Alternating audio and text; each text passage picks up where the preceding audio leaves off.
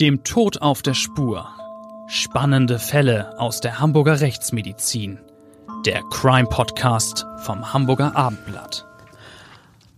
Moin und herzlich willkommen zu einer neuen Folge unseres Abendblatt Crime Podcast. Ich bin Bettina Mittelacher, Gerichtsreporterin beim Hamburger Abendblatt und natürlich begrüße ich ganz besonders gerne, besonders herzlich wie immer Klaus Püschel, Rechtsmediziner, Seniorprofessor, Pensionär im Unruhestand.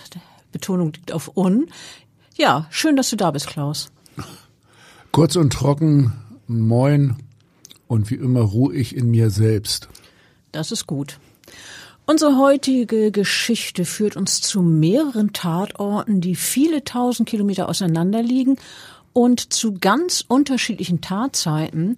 Zwischen ihnen sind 18 Jahre vergangen und trotzdem sind beide Ereignisse eng miteinander verknüpft. Der erste Tatort ist ein enger Kellerraum zu einem Verlies hergerichtet und dort, der dort Gefangene erleidet Todesangst. Der zweite Geschehensort ist ein Landstrich mit nahezu unendlicher Weite und die Frage ist, ist der dorthin gereiste in Todessehnsucht gewesen? Es liegen Welten zwischen diesen beiden Schicksalen, geografische, zeitliche und vor allem auch emotionale. Tja, aus meiner Sicht, der eine Mann ist Opfer, er wurde brutal niedergeschlagen und verschleppt und musste 33 Tage lang angekettet in einem Keller sein Dasein fristen. Und dabei lebte er stets in der Ungewissheit, ob seine Entführer ihn töten würden oder er doch mit dem Leben davon käme.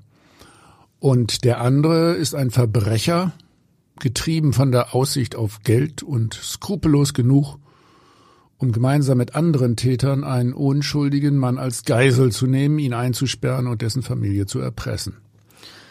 Ja, es geht um den Fall der Entführung des Hamburger Millionärs und Mäzen Jan Philipp Remzmar.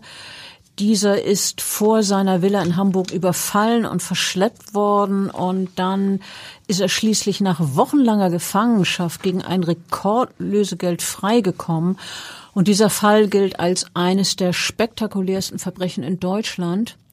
Ja, und dann ist da einer seiner Geiselnehmer, dessen Leben Jahre nach der Verbüßung seiner Haftstrafe an der portugiesischen Algarve endet. An diesem Landstrich karg, schroff und zerklüftet und dabei zugleich von rauer wilder Schönheit, wie ich finde.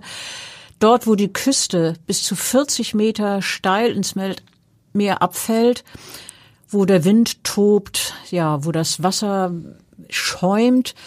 Das ähm, ist der Ort, der als das Ende der Welt gilt. Und dort ist dieser Geiselnehmer zu Tode gekommen.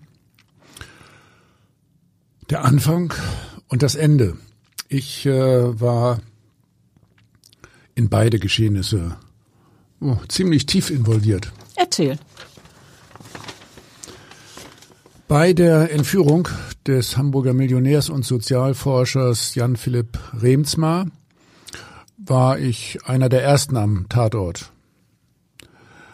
Äh, ich war auch einer der ersten, die überhaupt in das Verbrechen eingeweiht äh, wurden. Ich bekam unter anderem äh, anhand der verschiedenen Spuren, die ich noch selber am Entführungsort gesichert habe, eine erste Ahnung von dem, was sich an jenem 25. März 1996 in Hamburg-Blankenese ereignet hat. Okay, das war jetzt alles ganz zu Beginn der Ereignisse um dieses spektakuläre Verbrechen und das Ende, inwieweit warst du da involviert? Äh, nun, den Schluss markierte meine Reise an den Ort, der als das Ende der Welt bezeichnet wird. Also mal wieder ein Auslandseinsatz und die machen mir ja bekanntlich äh, tatsächlich auch besonders viel Spaß. Spaß in Anführungsstrichen sind immer sehr spannende Fälle. Das war dann auch das Ende von äh, Wolfgang äh, Kosic. Er war einer der Entführer Remsmaß. Die Frage war, war der Tod von Wolfgang Kosic, äh, ja, der die bekannten Klippen an der portugiesischen Algarve herunterstürzte, ein Suizid, ja dort am sogenannten Ende der Welt? Oder war es ein raffinierter Mord, bei dem der 72-Jährige ja irgendwie ausgeschaltet wurde, zum Schweigen gebracht wurde und äh, den Steilhang äh, hinuntergestoßen wurde? Was hätte denn ein Mordmotiv sein sollen? Was war da die Theorie? Denkbar wäre gewesen, so war der Ermittlungsstand bei der Kriminalpolizei, dass ein unbequemer und unberechenbarer Mitwisser und Mittäter an einem der längsten und aufsehenerregendsten Entführungsdramen der deutschen Kriminalgeschichte ja beseitigt werden sollte. Das war die eine Theorie. Und du bist an die Algarve gereist, also zu den Klippen, wo Kosset starb, um das Rätsel um seinen Tod möglichst zu lüften. Äh, ganz genau. Ja, ein äh, spannender Einsatz in Portugal. Wir haben diesen Fall ja auch in unserem Krimi-Sachbuch Tote lügen nicht ausführlich dargestellt. Erzählen wir die Geschichte von Beginn an. Es ist der 25. März 1996, du hast es vorhin äh, schon erwähnt. Die Nächte sind noch lang, die Temperaturen liegen an diesem Abend um den Gefrierpunkt. Die Ruhe, die auf dem Blankeneser Grundstück der Familie Remsmer herrscht, sie täuscht. Es ist keine friedliche, sondern eher eine unheilvolle Stille. Denn gerade hat hier ein Verbrechen stattgefunden. Ein Mensch ist brutal überwältigt, verletzt und verschleppt worden. Und von dem gewaltsamen Eindringen der Geiselnehmer und von ihrer skrupellosen Tat zeugen noch ein paar Blutspritzer und abgeknickte Zweige und eine Handgranate, die als eine Art Briefbeschwerer für einen maschinengeschriebenen Zettel fungiert. Auf diesem Zettel, auf diesem Schreiben stand eine eher nüchtern formulierte, aber dafür umso beängstigendere Nachricht. Ja, um das nochmal deutlich zu sagen, äh, die Handgranate war, war scharf.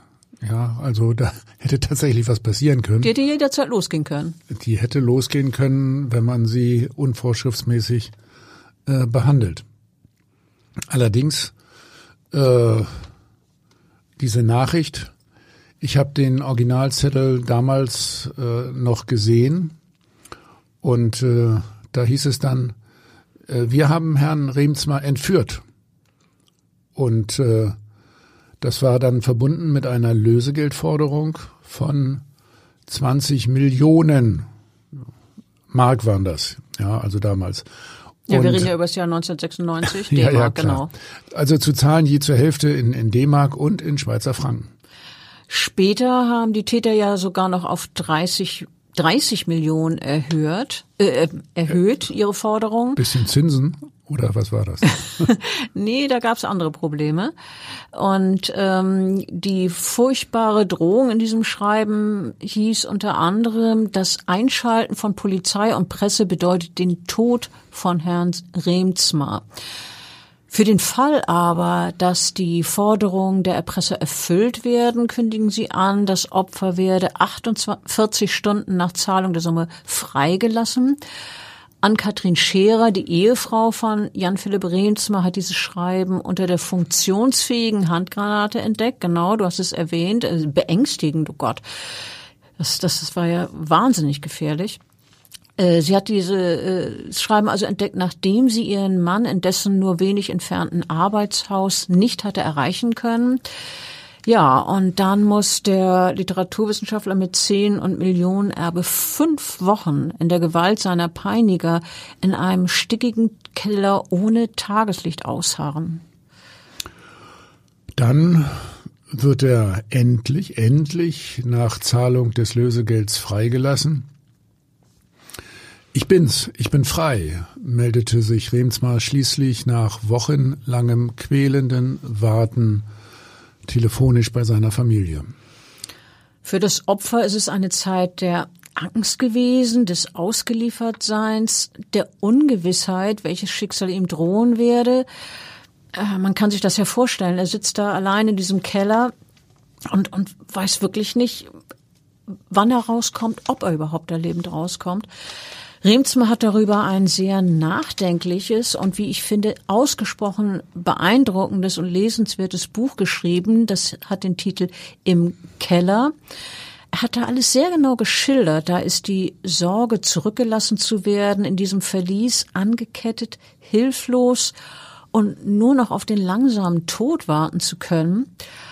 Ähm, seine Entführer haben ihm dieses Schreckensszenario sogar mehrfach angedroht und gleichzeitig, man fasst es kaum, von einer Deluxe-Entführung gesprochen. Deluxe-Entführung, das klingt total zynisch, finde ich. Allerdings, das sehe ich auch so. Außerdem, ja, schon an der Art, wie die Täter ihr Opfer überwältigt haben, ist zu erkennen, dass von einer äh, Deluxe-Behandlung äh, überhaupt keine Rede sein kann. Dass äh, sie alles andere als zimperlich sind, sondern durchaus brutal sein können. Ja, auch mit heftigen körperlichen Mitteln. Du hast ja gesagt, dass du von Beginn an, gleich nachdem die Entführung bekannt wurde und die Polizei mit ihren Ermittlungen begann, hinzugezogen wurdest. Wie kam das? Ja, das äh, war ein äh, besonderer Polizeieinsatz im Rahmen unseres Bereitschaftsdienstes der Rechtsmedizin, den ich damals selber wahrgenommen habe. Und da war ich also als Institutsdirektor auf diesem Grundstück von Jan Philipp Remsmar. Ich wurde äh, gebeten, mir ja die Situation äh, tatsächlich vor Augen zu führen insbesondere auch das äh, Spurenbild zu interpretieren und zu überlegen, welche Rekonstruktion ich daraus ablesen kann. Ich bin damals ähm, mit der Polizei zu diesem Haus hingefahren. Das Grundstück äh, war ja eben schon normal gesichert durch einen hohen Zaun. Und äh, ich war tatsächlich einer der ersten am Geschehensort. Also der Polizeieinsatz war überhaupt erst angelaufen. Man war noch dabei, ja, ganz am Anfang dabei, Spuren zu sichern. Auf dem Weg zum Haus äh, sah ich eine umgestürzte Statue. Ich habe das tatsächlich noch so richtig vor Augen. Das war gar nicht äh, so weit vom Eingang dieses Grundstücks entfernt. Da habe ich dann auch charakteristische Blutspuren gefunden, die Hinweise auf eine körperliche Auseinandersetzung waren und ähm, äh, auch für ein Sturzgeschehen, also von der Verteilung der Blutspritzer her. Und äh, an einer Mauer fanden sich Blut und Haare. Da war Remsmar ganz offensichtlich mit dem Kopf angeschlagen. Man konnte auch anhand der abgeknickten Zweige im Gebüsch und äh, dann äh, durch den weiteren Verlauf der Bluttropfen sehen, dass die Spuren dann äh, weiter wegführten von diesem primären Angriffsort. Also äh, daraus schließe ich, dass er wirklich die ganze Zeit, während er da verschleppt hat, irgendwie eine, eine blutende Wunde hatte. Sonst hätte es ja nicht diese, diese Blutspuren geben können. Äh, welchen Weg hatten denn die Verbrecher genommen? Ja, genau so war das. Äh, das heißt, äh, der, der hat aus seiner äh, Kopfwunde geblutet.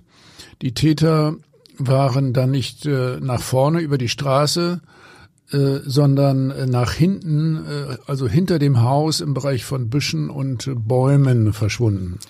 Ja, dann werden sie ja wohl in der Nähe noch ein, ein Auto gehabt haben, in Na das klar. sie dann ihr Opfer dann äh, hineingezwängt haben äh, oder und dann haben sie ihr Opfer in einen kleinen Ort bei Bremen verschleppt und äh, dort in den drei mal vier Meter großen Kellerraum eines angemieteten Einzelhauses dieser Raum, in dem Remsmar dann eingesperrt wird, ist ausgestattet mit einem Stuhl, einem Tisch, ein Chemieklo und einer Matratze. Später, nachdem er ausdrücklich äh, sehr darum gebeten hat, bekommt er auch Bücher und er erhält die Gelegenheit, Briefe an seine Familie zu schreiben.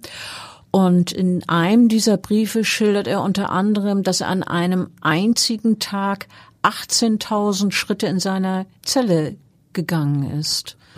Na, das muss man sich jetzt mal bildlich vorstellen. Äh, ja, dass es immer nur drei Schritte vor sind und dann drei Schritte zurück.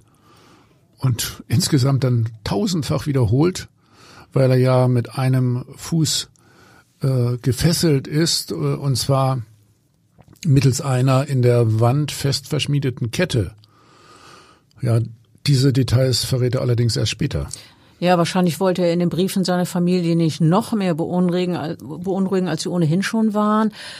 Ja, zunächst aber ganz zu Beginn der Leidenszeit von Remsmar geht bei der Familie des Opfers ein Schreiben ein, das neben einem zweiten Erpresserbrief ein Lebenszeichen von Remsmar enthält. Das war ein äh, Polaroid-Foto, das den damals 43-Jährigen auf einem Campingstuhl zeigt, mit der aktuellen Ausgabe einer Boulevardzeitung in der Hand. Ich erinnere mich noch sehr, sehr gut an dieses Foto. Das war ja dann später auch äh, in den Zeitungen abgedruckt, also nachdem die Entführung dann glücklich zu Ende gegangen war. Äh, und auf diesem Foto sieht man dann, äh, dass, dass das Gesicht von Wunden gezeichnet war. Und äh, auf diesem Foto sieht man auch, dass jemand eine Kalaschnikow auf ihn gerichtet hat. Also ein unglaubliches Bedrohungsszenario. Ja, das steht mir auch tatsächlich noch so richtig vor Augen, kann mich gut daran erinnern. Äh, das Bild vom, vom Opfer in diesem Verlies wurde äh, mir äh, ebenfalls vorgelegt.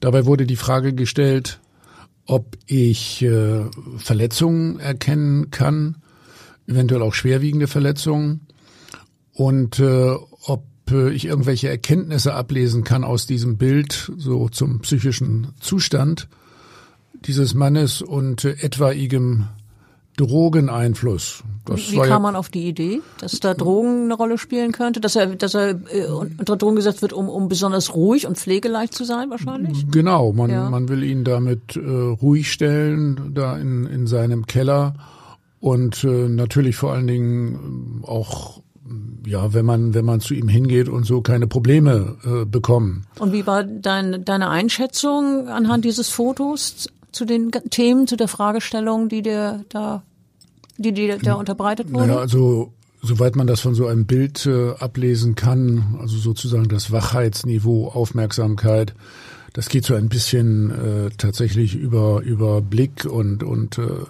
ja Spannung im Gesicht und Körperspannung insgesamt Haltung.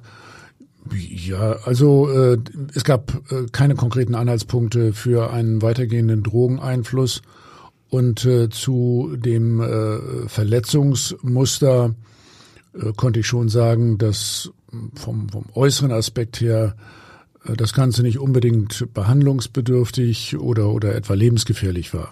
Aber bestimmt schmerzhaft. Naja, klar, also äh, wenn du, wenn du Schläge an den Kopf bekommst und, und mit dem Kopf gegen eine Mauer fällst, das tut schon weh. Ja, auf jeden Fall. In ihrem Erpresserschreiben verlangen die Täter, dass in einer bestimmten Hamburger Tageszeitung getarnte Botschaften veröffentlicht werden, mit denen sie fortan mit der Familie kommunizieren. Und äh, nach drei Tagen seit Beginn der Erführung wird die Angst, die die Familie des Opfers umtreibt, in den Anzeigen der, in der Tageszeitung wirklich deutlich. Da schreibt äh, Remsmars Frau zum Beispiel, ich brauche ein Zeichen, ich bin fertig, ich schaffe es nicht. Und da steht auch, das Warten wird unerträglich. Naja, äh, man muss sicher auch sagen, das galt vor allem für das Opfer selbst, ne? Natürlich, äh, vollkommen klar. Ähm, Remsmar nennt in seinem Buch im Keller den Zustand, in dem er sich während seiner Gefangenschaft befindet. Ähm, da sagt er, weggefallen zu sein, irgendwie aus der Welt. Und äh, dieses Buch haben wir ja auch beide gelesen. Ja, gerade in, in Kenntnis äh, doch von einigen Details zu der Entführung und auch äh, zu der Familie fand ich äh, dieses Buch äh, besonders beeindruckend und, und sehr eindringlich. Ja, also mir ging es genauso. Ich finde das Buch auch sehr, sehr, sehr eindringlich. Ähm, Remsmar schildert dort unter anderem, wie es ist, allein zu sein, ausgeliefert mit ungewisser Zukunft. Und es ist so, wenn seine Entführer das Verlies betreten wollen, dann klopfen sie an. Und das ist für den Literaturwissenschaftler das Zeichen, dass er sein Gesicht in die Matratze drücken muss, um seine Peiniger später nicht identifizieren zu können. Ja, außerdem drohen sie ihm auch noch äh, an, ihm einen Finger abzuschneiden. Äh, das ist ja äh, eine, eine Methode, eine Maßnahme, die man auch von anderen äh, Entführungsfällen durchaus kennt.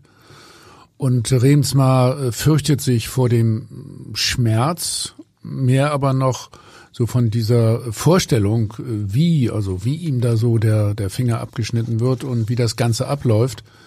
In seinem äh, Buch schildert er zum Beispiel, wie er sich vorstellt, dass die Entführer dann äh, nachts äh, zum Beispiel, also während er schläft oder ruht, um Sträuben und Gegenwehr auszuschalten, maskiert zu ihm in den Keller reinstürmen, ihn dann packen und dann ja mit einem Messer etwas bei ihm abschneiden zunächst äh, ängstigt äh, ihm, ihn vor allen Dingen äh, auch die entsetzliche Vorstellung, vielleicht äh, ja auf Dauer, zumindest monatelang in diesem Keller bleiben zu müssen. Und äh, ja, am grauenhaftesten ist die Todesangst, die Remsmar durchleidet, weil die Geiselnehmer ihm angekündigt haben, ihn ja notfalls einfach gefesselt zurückzulassen alleine, ohne Essen, Trinken, verhungern, verdursten. Furchtbare Vorstellung, äh, ganz schlimm. Ich war ja später in dem Prozess, nachdem die Entführer ermittelt und vor Gericht gestellt worden. Dort hat Remsmar es so formuliert, das eigentliche Verbrechen dabei ist aber nicht die Angst vor dem Tod. Darauf kann man sich vorbereiten. Es ist die Frage, wann, wo und wie der Tod eintreten kann. Ja, und dann sagt er, diese Frage habe ihn bis zum Schluss gequält, bis zum Schluss seiner, seiner äh, Geiselhaft dort, bis er am letzten Tag hörte, wie in den Räumen über ihm geschäftig hantiert wurde. Und in diesem Moment habe er tatsächlich befürchtet, so Remsmar, die Entführer könnten ihre Drohung wahrmachen und ihn seinem sicheren Tod überlassen. Äh, tatsächlich äh, beseitigen die Entführer zu dieser Zeit alle Spuren ihres Verbrechens und bereiten ihre Flucht vor. Mehrfach äh, haben sie gezielte Anweisungen für eine Lösegeldübergabe erteilt, in Briefen und in Telefonaten, die äh, einer der Entführer mit der Familie des Opfers führt. Nachdem zwei Versuche, das Lösegeld an unterschiedlichen Orten äh, zu übergeben, äh, gescheitert sind, äh, unter anderem äh, wegen der unpräzisen Angaben der Täter ja, zum Übergabeort. Dann hat endlich der dritte Termin geklappt. Ja, und exakt einen Monat nach der Entführung, nämlich am 25. April, haben dann zwei Vertraute aus dem Umfeld der Familie Remsmar die 30 Millionen Mark übergeben, beziehungsweise Mark und Franken waren es ja. Und dann beginnt also eine Zeit des bangen Wartens, diese 48-Stunden-Frist, die die Verbrecher bis zur Freilassung ihrer Geisel gesetzt haben, die läuft. Und am Ende des nächsten Tages ist durch einen Anruf des Opfers bei seiner Frau klar, Remsmar hat das Drama überlebt. Die Täter haben ihn in einem Waldstück im äh, südlichen Hamburger Umland freigelassen. Dort klopft er dann ja an eine Haustür und äh, bittet telefonieren zu dürfen. Wir sollten jetzt äh, dann auch noch erzählen, wie die Polizei später die Entführer ermittelt und dingfest gemacht hat. Ja, auf jeden Fall. Äh, auf die Spur der Entführer kommen die Ermittler unter anderem durch eine Panne bei den Geiselnehmern selber. Die haben nämlich bei den Anrufern äh, bei den Anrufen jeweils ein Stimmenverzerrer benutzt, also die Anrufe, wo sie mit den mit der Familie in Kontakt getreten sind und dieser Stimmenverzerrer, der hat einmal nicht funktioniert und dadurch war die Stimme des Anrufers, also eines der Erpressers, der Geiselnehmer, äh, ganz klar zu hören. Und dieser Anruf wird dann äh, nach der Freilassung Remsmar in den Medien veröffentlicht. Und äh, dieser einer der Verbrecher, der telefoniert, der sagt also ganz deutlich, können Sie mich hören heute? Und ähm, ein Bekannter dieses Mannes hat dann, nachdem diese Aufnahme veröffentlicht wurde, die Stimme eindeutig erkannt. Der Mann wurde dann identifiziert. Dann sind die Ermittler auch schnell auf die Spur eines zweiten Verbrechers gekommen. Das ist also Wolfgang Kosic. Beide, der Anrufer und Kosic, werden ein Monat nach der Entführung in Spanien gefasst und dann äh, vor Gericht gestellt und sie werden im Jahr 1997 vom Hamburger Landgericht zu Freiheitsstrafen von fünf beziehungsweise zehneinhalb Jahren verurteilt. Also der Anrufer hat fünf Jahre bekommen, Wolfgang Kosic zehneinhalb Jahre und äh, bei diesem Prozess war ich ja, wie gesagt, dabei. Ja, Gerichtsreporterin Bettina Mittelacher. Immer vor Ort. Der, dabei. Der Haupttäter äh, der Thomas Drach wird 1998 dann von Zielfahndern in Argentinien aufgespürt, nachdem äh, seine Telefonate mit einem alten Freund in Deutschland abgehört worden sind. Ein Spezialkommando der Polizei verhaftet ihn äh, schließlich äh, in einem Hotelzimmer dort in Argentinien und in einer Linienmaschine wird er in Begleitung deutscher Polizisten von Buenos Aires nach Frankfurt gebracht und dann von dort aus schwer bewacht mit einem Bundesgrenzschutz-Helikopter nach Hamburg geflogen. Ja, na klar wurde der schwer bewacht. Er hatte ja auch zu dem Zeitpunkt schon vor der Entführung einiges auf dem Zettel. Also man musste schon damit rechnen, das ist ein wirklich gefährlicher Mann. Im Jahr 2001 erhält er dann vom Landgericht eine Freiheitsstrafe von 14 Jahren und sechs Monaten. Also knapp unter der Höchststrafe von 15 Jahren. Ähm, und diese 14 Jahre, sechs Monate ähm, sitzt er dann ab, äh, wobei ihm die lange Untersuchungshaft angerechnet wird und im Knast bleibt er bis zum 21. Oktober 2013. Ich möchte den gern ins Auge sehen, hat Remsmann nach seiner Geiselnahme über seine Entführer gesagt. Und im Prozess gegen die Täter tut er es. Er sitzt also jeweils dabei und als Nebenkläger und natürlich auch als Zeuge. Und äh, er schildert dann die Folgen des Verbrechens für sich und seine Familie. Unter anderem sagt er, alles verliert seine Selbstverständlichkeit. Ständig ist da die Sorge, dass die Welt auch an jeder anderen Ecke wieder einbrechen könnte. Ich habe äh, Herrn Remsmar und seine Familie damals äh, nicht äh, weiter persönlich kennengelernt, später aber äh, ja recht intensiven Kontakt zu dieser Familie bekommen. Und welchen Eindruck hast du gewonnen, insbesondere von Herrn Remsmar? Tja, ich habe eine hm, fast extreme Hochachtung äh, für ihn. Der Herr Remsmar ist eine sehr außergewöhnliche Persönlichkeit. Wenn ich äh, mir so vorstelle, wie andere Menschen mit vergleichsweise viel geringeren Problemen umgehen. Remsmar ist sehr, sehr umsichtig und äh, selbstbewusst. Ja, ich finde schon, so vom äußeren Eindruck her, ruht er jetzt auch in sich selbst. Das ist bewundernswert. Er hat offensichtlich einen Mechanismus gefunden, diese sehr starken und äh, ja sogar auch wiederholten Belastungen, also Entführung, dann Situation der Familie, Prozess, ja Suche nach dem Geld, all dieses äh, muss er verarbeiten äh, dass er nicht äh, verbittert ist, sondern versucht eher positive Seiten für sein eigenes künftiges Leben hervorzuheben. Ich habe das Geschehen dann weiter verfolgt. Die äh, Entführung, die Freilassung, die Identifizierung der Täter, die Flucht von Thomas Drach, alles äh, als ja sehr interessierter Beobachter von außen, überwiegend über die Medien. Auch später hast du noch einen erneuten direkten Bezug zu der Familie bekommen. Ja, habe ich ja schon gesagt, das hatte vor allem auch mit dem von Professor Remsmar gegründeten Forschungsinstitut äh, zu tun. Das hat mit uns wiederholt kooperiert. Zunächst wurde das Kinderkompetenzzentrum des UKE am Institut für Rechtsmedizin gefördert. Äh, da ging es vor allen Dingen auch um die psychischen Notlagen der Kinder, die misshandelt worden sind.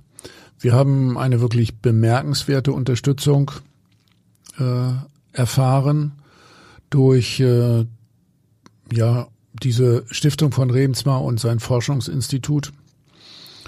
Mm, es gibt äh, dann einen weiteren wissenschaftlichen Bezug. Der läuft über äh, ein Land in Afrika, nämlich über Ruanda. Wo du ja seit vielen, vielen Jahren auch selber tätig bist und immer wieder hinreist. Ja, da in Ruanda geschah eben im Jahre 1994 ein äh, besonders brutaler äh, Genozid. In 100 Tagen wurden eine Million Tutsi äh, von äh, den äh, Hutu äh, getötet mit sehr brutalen Methoden, erschlagen mit Macheten, äh, tatsächlich zur Strecke gebracht. Und äh, wir versuchen jetzt die äh, Weiterqualifizierung äh, von Ärzten im Bereich der Rechtsmedizin dort in Ruanda zu erreichen. Und das äh, Institut für Sozialforschung von Herrn Remsmar, das fördert diese Projekte, also auch dieses in Ruanda, so verstehe ich das. Genau, äh, also das ist tatsächlich äh, vielleicht auf den ersten Blick ungewöhnlich, also diese Verbindung von äh, Sozialmedizin und, und Rechtsmedizin. Aber äh, natürlich ist das Thema Rechtssicherheit äh, auch für äh, die sozialen Aspekte sehr, sehr relevant. Ich ähm, äh, weiß, dass sich das Institut für Sozialforschung und die Familie von Herrn Remsmar speziell mit dem von mir erwähnten Genozid äh, in Ruanda äh, befasst hat. Und äh, man äh, setzt sich dort sehr für eine Aussöhnung zwischen den verfeindeten Bevölkerungsgruppen der Hutu und Tutsi ein äh, und versucht dort den Ausgleich innerhalb äh, dieses Landes zu befördern. Kommen wir jetzt zurück zu der äh, Entführung, der Geiselhaft und dann wiederum zu dem zweiten Strang der Geschichte um dieses Verbrechen und äh, zu dem Leben eines der Entführer. Wir haben vorhin seinen Namen schon erwähnt. Es ist Wolfgang Kosic der dann ja zu zehneinhalb Jahren verurteilt wurde, dann irgendwann seine ähm, Haftstrafe abgesessen hat. Ja, und dieser Mann hat sich das europäische Ende der Welt für seine letzten Stunden ausgesucht. Ja, das ist da am südwestlichen Zipfel von Europa. In der äh, Algarve, ne? Ja, ja, also der, der unterste Teil der Iberischen Halbinsel in Portugal. Da war ich früher übrigens auch mal mit meiner Familie in Urlaub.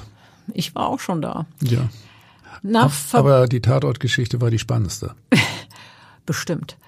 Äh, nach Verbüßen äh, seiner Haftstrafe hat dieser Mann, also Wolfgang Kosic, der schon vor der spektakulären Geiselnahme als Räuber aktenkundig war und Faruk der Dicke genannt wurde, ja, nach dieser äh, Haftstrafe, nachdem er lange in äh, Gefängnis saß, hat er nicht mehr richtig Fuß gefasst.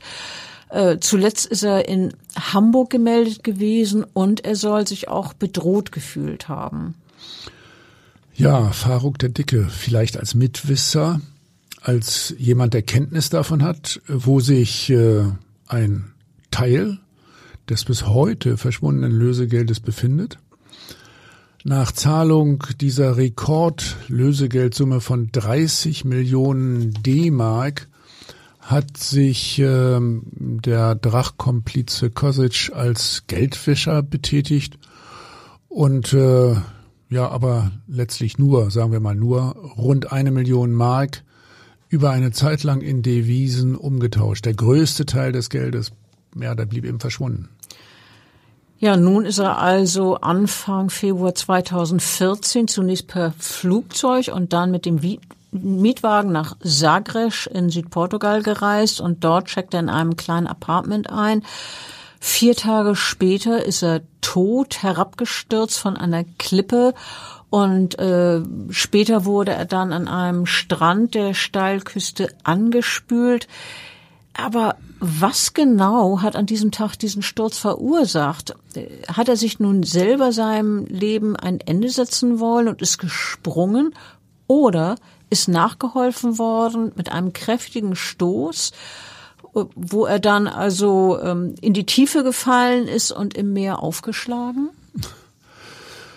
Tja, ich habe äh, da vor Ort gestanden, gesessen, sinniert also das wollten wir eben rausfinden. Äh, Kosic ist immer im Fokus von Zivil, nicht Zivil, sondern von Zielfahndern des Landeskriminalamtes gewesen. Seine Aktivitäten sind äh, ständig registriert und überwacht worden.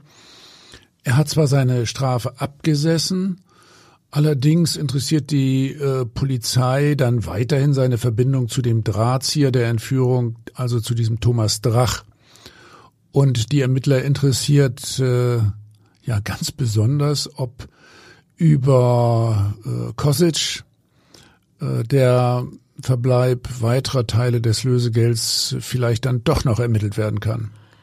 Ja, die Fahner waren eng an ihm dran, haben aber dann doch die Spur zu Kosic verloren, als der 72-Jährige nach dem Süden aufgemacht hat. Und äh, etwa ein Jahr später kommt der Fall dann ins Rollen. Wie ist das passiert? Ja, das genau äh, versuche ich jetzt zu erzählen. Äh, es war so, dass äh, zunächst einmal die Identität dieser Wasserleiche äh, in, in Portugal nicht ganz klar war. Als man aber die Identität dann geklärt hat nach Monaten, ja, von diesem Körper, der da an den Strand angespült wurde, da wurde das dann schon ein, ein heißer Fall und äh, die portugiesische Polizei hat die deutschen Behörden kontaktiert und äh, ist dann auch mit der Hamburger Kripo in Verbindung getreten, denn es handelte sich ja immerhin um diesen äh, wirklich äh, polizeilich äh, hochinteressanten Entführer Kosic. Ja, und um den Hintergründen von Kosic Tod auf die Spur zu kommen, hat das Hamburger Landeskriminalamt das ganze Leben dieses Mannes gezielt durchleuchtet. Verwandte, bekannte Freunde äh, sind unter anderem dazu befragt worden, wie dessen Kontakte zuletzt waren, ob er Ängste und Sorgen gehabt hat, wie seine finanzielle Situation war. Ja, und äh, dann ist man auch auf dich hinzugetreten. Ja, also der damalige Leiter der Ermittlungen war der erfahrene Kriminalbeamte Christian Meinke. Der war dem äh, Kosic äh, im Grunde ständig auf der Spur. Und ähm, als er dann äh, ja diese Geschichte von der Algarve äh, mitbekommen hat, äh, da hat er nicht geruht, äh, bevor er ja mit mir zusammen äh, an die Algarve gereist ist, wo wir dann gemeinsam am Ort des Geschehens recherchierten. Äh, wir suchten genau den Ort auf, wo der äh, Verbrecher ins Meer gestürzt war. Ja, wie schon gesagt, wir haben da gestanden, sinniert, zusammen auch mit der Kripo, der örtlichen Kripo und mit den Rechtsmedizinern da aus äh, Portugal. Ja, wir äh, haben tatsächlich die, die Stelle äh, nochmal aufgesucht, wo der Mietwagen abgestellt war. Das war nahe bei. Und äh, wir, wir haben seinen letzten Weg, die letzten Schritte tatsächlich minutiös nachverfolgt. Äh, ich stand dann auf dem Felsen, äh, an dem er abgestürzt ist, allerdings an einer sicheren Stelle. Hoffentlich, ja. Ja, und wir haben dann auch den Ort besucht, wo ja der Körper von Kosic äh, kurze Zeit später schon angespült wurde. Die Frage war ja, passen die Umstände der Umgebung zu den Verletzungen? Die Frage war auch, wie war damals genau die Strömung und ob es sein kann, dass es ein Suizid war. Also bei dem Sektionsbericht der Portugiesen, die nach dem Auffinden des Körpers im Februar 2014 eine Obduktion durchgeführt haben, da sind äh, einige Fragen durchaus offen geblieben. Vor allem die wichtigste, nämlich ob die Verletzungen von Kosic alleine durch den Sturz von den Klippen zu erklären sind oder ob es möglicherweise Hinweise auf ein vorangegangenes Kampfgeschehen äh, gab. Ja, man muss auch bedenken, dass die bei Kosic festgestellte Blutalkoholkonzentration, also die, die Promillezahl sehr hoch war, nämlich über vier Promille. Das ist schon extrem. Also vier Promille ist allerdings sehr extrem und natürlich fand man das irritierend. Ne? Vier Promille, wieso, wieso hat, ist der Mann derartig ja. besoffen? Du wirst das wahrscheinlich nicht erreichen. Nee, bestimmt nicht. Ja, über meine Alkoholtoleranz wollen wir jetzt nicht diskutieren. Jedenfalls stellte sich die Frage, ob äh, dieser äh, 72-jährige Kosic so einen extremen Wert überhaupt hätte erreichen können. Der soll eher so ein Genusstrinker gewesen sein und zuletzt eigentlich nur noch wenig Alkohol konsumiert haben und dann vor allen Dingen Wein. Und dann fällt es schwer, auf vier Promille zu kommen? Naja, das ist ein bisschen eine Mengenfrage, aber in diesem Fall hat er ja äh, auch scharfe Sachen getrunken. Und äh, man musste ja auch überlegen, ob er mit so einer Alkoholisierung äh, überhaupt bis an die Klippen rankommt und äh, sich dann da über den Rand äh, stürzen kann. Na, jedenfalls bin ich mit dem äh, Sonderermittler, dem Herrn Meinke, dann nach Lissabon geflogen. Wir sind mit dem, mit dem Mietwagen an die Algarve gefahren die portugiesischen Kollegen haben uns äh, alle Einzelheiten demonstriert, also wo Kosic seinen Mietwagen abgestellt hat. Äh, das war auf einem Parkplatz neben der Küstenstraße und äh, wir von dort äh, an das nicht weit entfernte Steilufer äh, gelangt sein kann und äh, ja, wie und wo er dann äh, vermutlich im Atlantik aufgeschlagen ist. Ja, Kosic Vorstellung war offenbar, dass sein Leichnam hier am Ende der Welt ins offene Meer herausgetrieben werde, also dass er wohl vollständig verschwinden werde und keine Spuren hinterlassen. Ja, so das wenn er denn Suizid begangen hat. Ja, aber gerade bei Suizidenten ist das äh, gar nicht so fernliegend, einfach weg, unauffindbar, ausgelöscht für immer. Gut, andererseits hätte natürlich das auch einem gegebenenfalls einem Mörder gepasst, der ihn beseitigen und darunter schubsen will Müll hätte ihm genauso gut in Kram gepasst, wenn die Leiche nie gefunden wird. Also das ja. ist ja ist ja immerhin beides noch möglich. Jedenfalls so oder so hat sich die Vorstellung, der Körper werde abgetrieben, ins offene Meer getrieben, als falsch erwiesen. Denn es herrschte auflandiger Wind und eine besondere Strömung, so dass der Körper nicht Richtung Meer weggetrieben wurde, sondern schon in der übernächsten Bucht am Sandstrat angespült wurde. Und ähm, die Wasserleiche wurde vermutlich direkt an Kosic, noch an Kosic Todestag gefunden und geborgen. Ich meine mich zu erinnern, dass eine Frau die Leiche damals gefunden hat.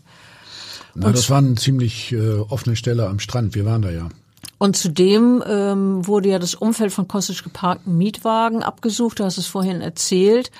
Und äh, an dem Wagen zumindest gab es keine Hinweise, dass ein Kampfgeschehen stattgefunden hat, oder?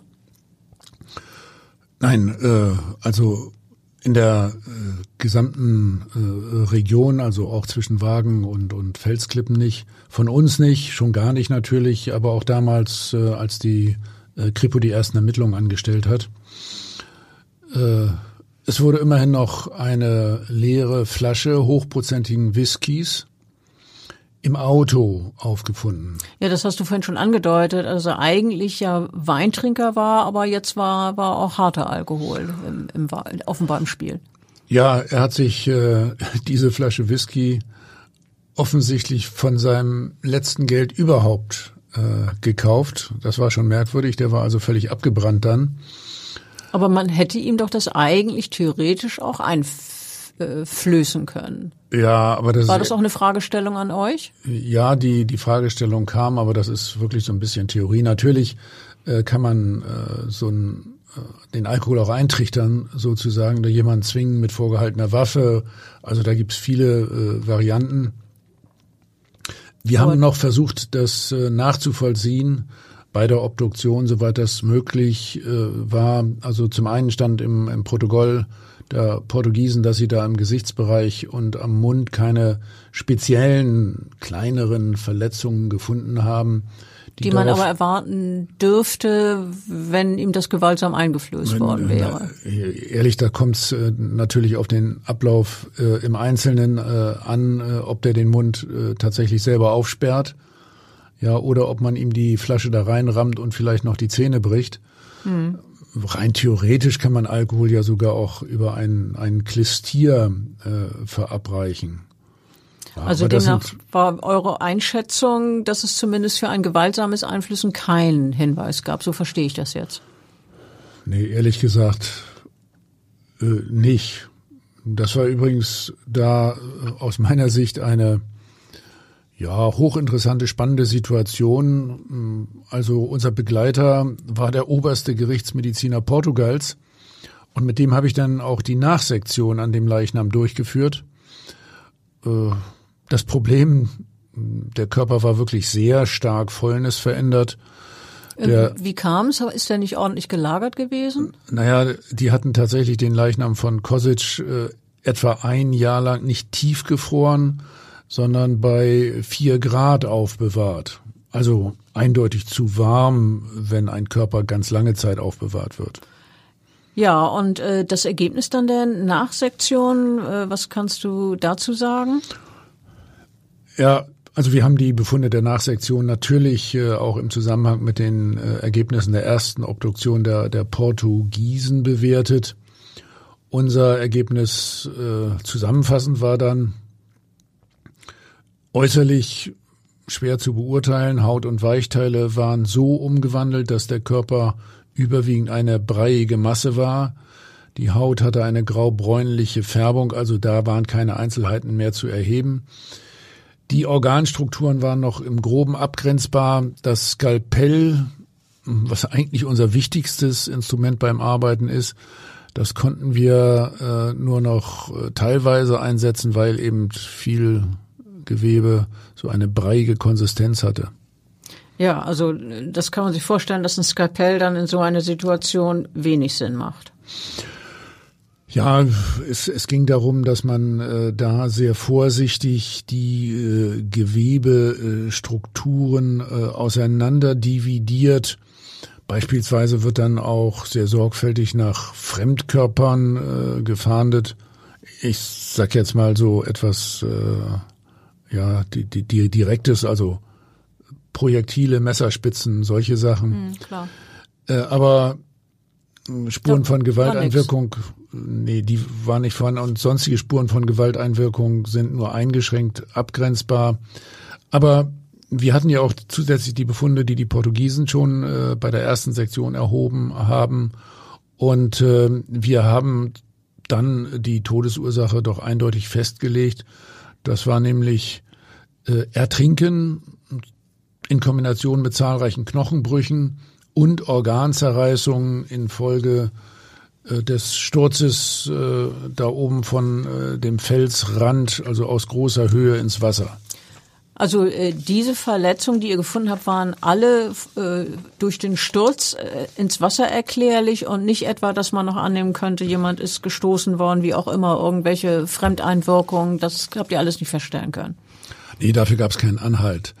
Ähm, aber der Sturz ins Wasser war das ja auch nicht alleine. Mitgewirkt äh, hat dann auch noch das Treiben äh, in den äh, Fluten und das dabei mögliche Anschlagen tatsächlich an, an Steinen und dann das Anlanden am Strand. sonstige zusätzliche Verletzungsbefunde, die den Verdacht auf Gewalteinwirkung von fremder Hand hervorrufen, waren dann nicht festzustellen. Also man muss natürlich auch klar sagen, da geht's dann um ganz andere Gewalteinwirkung, scharfe Gewalt, Strangulation, äh, Schuss, das haben wir alles nicht fest nicht gefunden. Auch die Ergebnisse unserer detaillierten Röntgenuntersuchungen äh, ließen sich mit der Möglichkeit eines Suizid vereinbaren.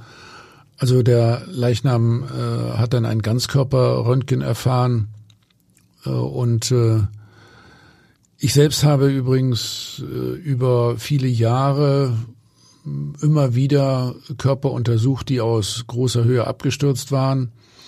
Und man muss sagen, da reicht schon ein Aufschlagen aufs Wasser, um schwere Frakturen und Zerreißungen innerer Organe hervorzurufen.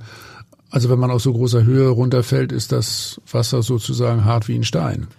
Ja, also das ist dann wohl so, äh, du sagst es eben hart wie ein Stein. Es ist so, als falle man auf Beton. Äh, wenn ich da jetzt äh, in Hamburg überlege, was da in Frage kommen könnte, beispielsweise ein Sturz oder Sprung von der Köhlbrandbrücke. Erzähl uns doch bitte, was für Verletzungen bei einem Sturz ins Wasser, wie es im Fall von Remsmar-Entführer Kostic geschehen ist, vorkommen können. Was, was für Verletzungen passieren da auch? Äh, durch einen Aufprall entstehen häufig massivste innere Verletzungen. Die Organe wie Leber, Milz und auch das Herz können durch die plötzliche Stauchung zerreißen. Auch bei den Blutgefäßen, äh, zum Beispiel bei der Körperhauptschlagader, kann es zu Rupturen kommen, also einer Aortenruptur. Außerdem werden nicht selten auch Schädelfrakturen und Hirnblutungen festgestellt, sowie insbesondere Wirbelsäulenfrakturen. Ja, immer wieder kommt es auch zu Anspießungsverletzungen durch gebrochene Knochen, wie zum Beispiel Rippen, die äh, die Lunge äh, durchbohren können. Und von welchen Faktoren sind diese Folgen eines Aufpralls abhängig? Von der Absturzhöhe, das drängt sich ja geradezu auf, ganz klar. Gibt es weitere Faktoren? Naja, eine Rolle spielt auch, welche Körperteile als erstes auftreffen, also sozusagen Kopfsprung, Fußsprung, Arschbombe. Mm, auch das Alter des Menschen spielt eine Rolle. Weil die Knochen mit den Jahren immer spröder werden? Ja, und Kosic war ja schon über 70, ne? Das ist dann der, der Grund. Und äh, nicht zuletzt auch das Verhalten des äh, Abstürzenden selbst, das ist schon relevant.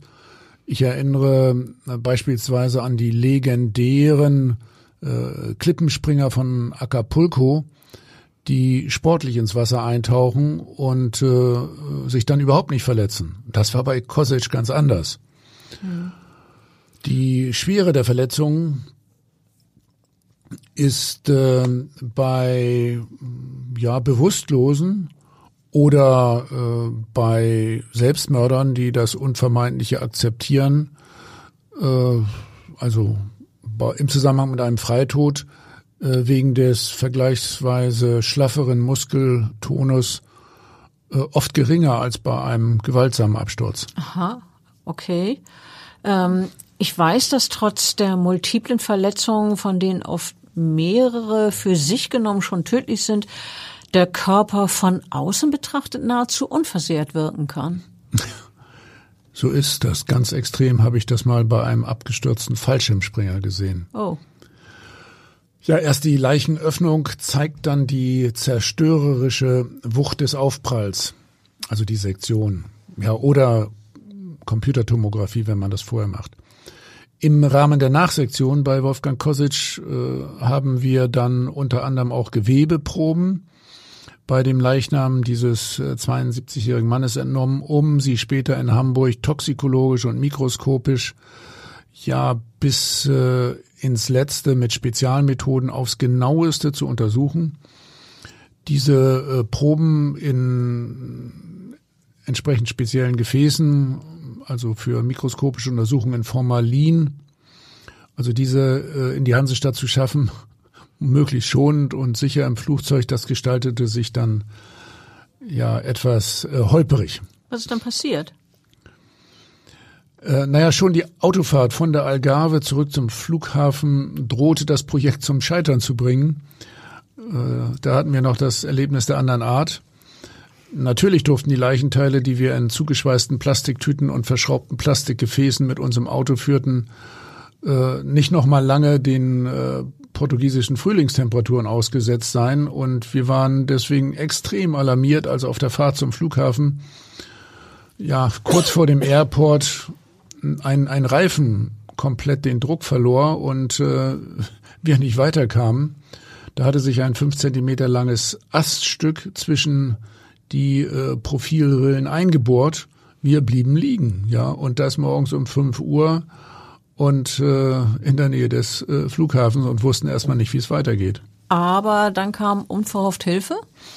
Ja, oh Wunder, unser Notruf erreichte die portugiesische Pannenhilfe, also den portugiesischen ADAC. Und schon nach relativ kurzer Zeit kam der technische Dienst äh, tatsächlich mit einem Abschleppwagen. Das war morgens so der erste, der zum Dienst fuhr. Wir selbst mussten mit einem äh, zwar wortkargen, aber sehr freundlichen einheimischen Taxifahrer dann in rasender Fahrt zum Flughafen fahren und kamen gerade noch rechtzeitig zum Einchecken an. Es liegt ja auf der Hand, was die nächste Hürde dann äh, war, nämlich der Flughafen. Ihr hattet ja die Proben von der Sektion zurückbehalten. Man stellt sich also vor, zwei deutsche Passagiere mit suspektem Inhalt in Gefäßen im Gepäck. Da man euch doch bestimmt äh, ja sehr kritisch angeguckt. Ja, also wir haben das vor unserem äh, geistigen Auge äh, allerdings äh, dramatischer ausgemalt, als es dann in der Realität war. Äh, also dass man uns vielleicht auch für irgendwelche terroristischen Zeitgenossen halten könnte, die ihre gruseligen Trophäen oder auch äh, Angriffsobjekte durch den Zoll äh, schmuggeln wollen.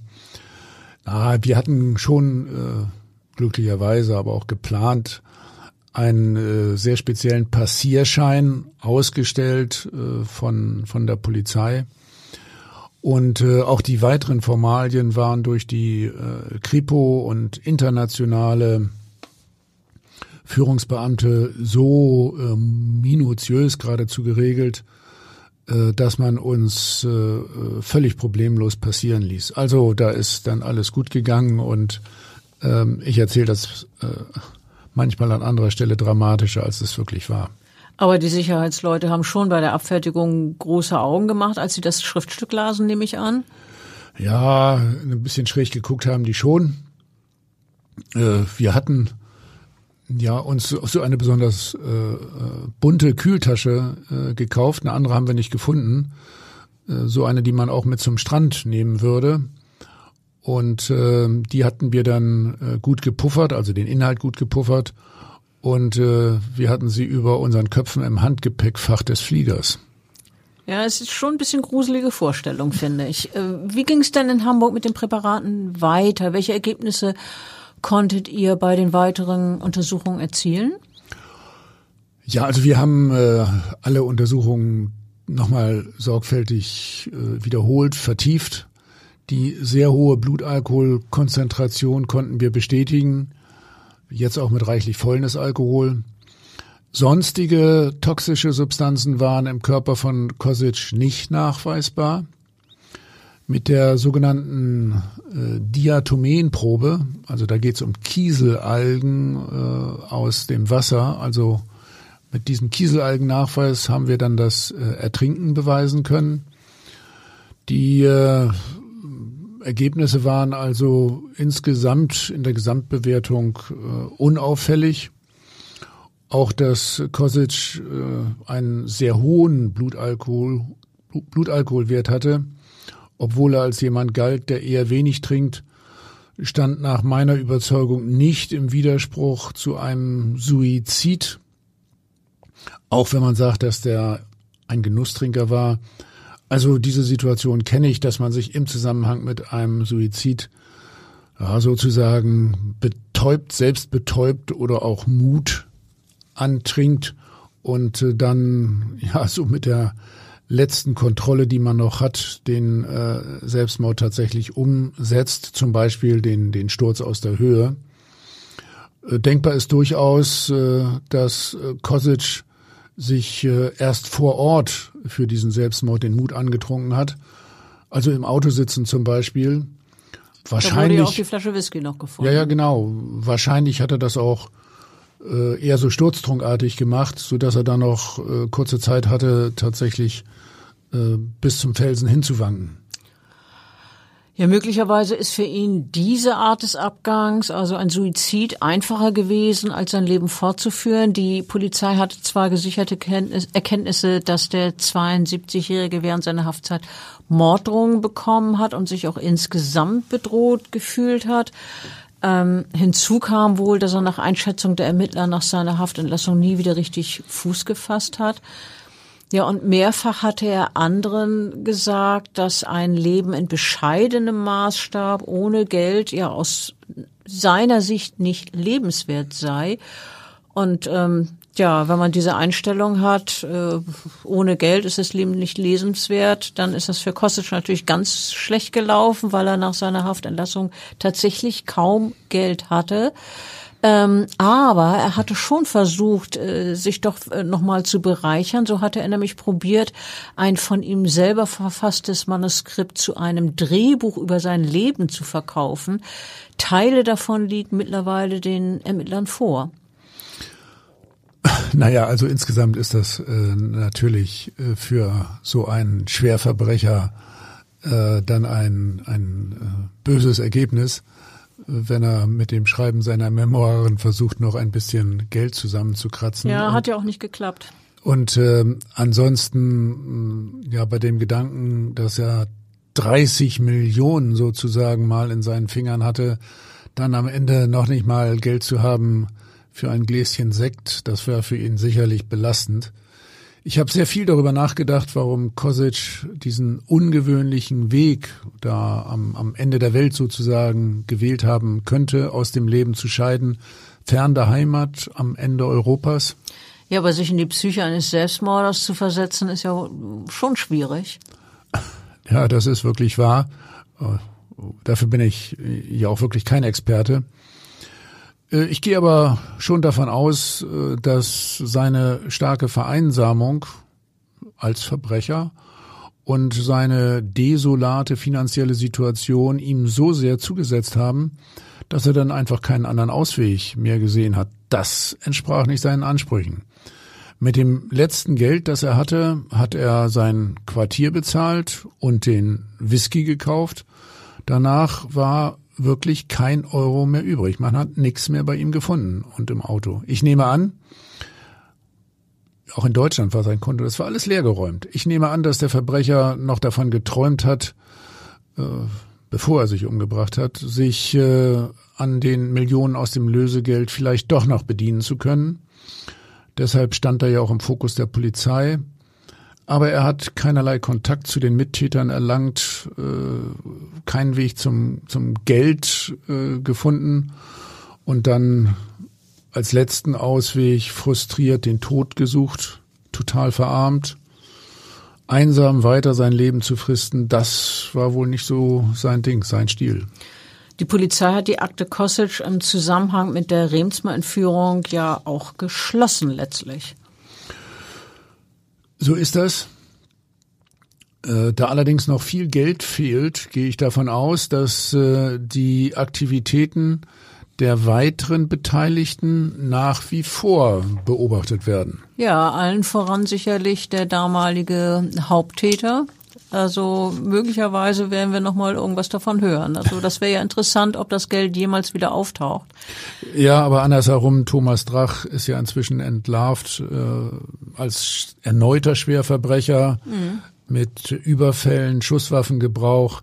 Also ich denke, der kommt nicht mehr aus dem Knast raus und von daher fehlt mir die Fantasie, mir vorzustellen, äh, wie man jetzt doch noch den Weg zum Geld findet. Ja, vielleicht buddelt es ja irgendjemand, der mal, weiß ich nicht, irgendwo gräbt, äh, dann doch aus und Ein stößt auf das Geld. Ein Schatzsucher, ganz genau. Der würde sich sicherlich freuen. Ja, wieder mal ein total spannender Fall mit ganz vielen Facetten. Äh, ich freue mich, dass wir darüber reden konnten und ähm, hoffe, unsere Hörer waren genauso fasziniert an dem Fall, von dem Fall äh, wie wir beide und äh, ich freue mich auf ein nächstes Mal. Ja, man äh, sieht und hört, dass Rechtsmedizin äh, schon sehr interessant ist, viel Spaß macht. Also ein sehr bekanntes Opfer, Remsmar-Entführung und dann eine äh, hochinteressante Reise ans Ende der Welt und äh, alles tatsächlich im äh, beruflichen Auftrag und mit sehr spannenden Erlebnissen. Mehr geht Tschü doch nicht, oder? Tschüss auch. Tschüss.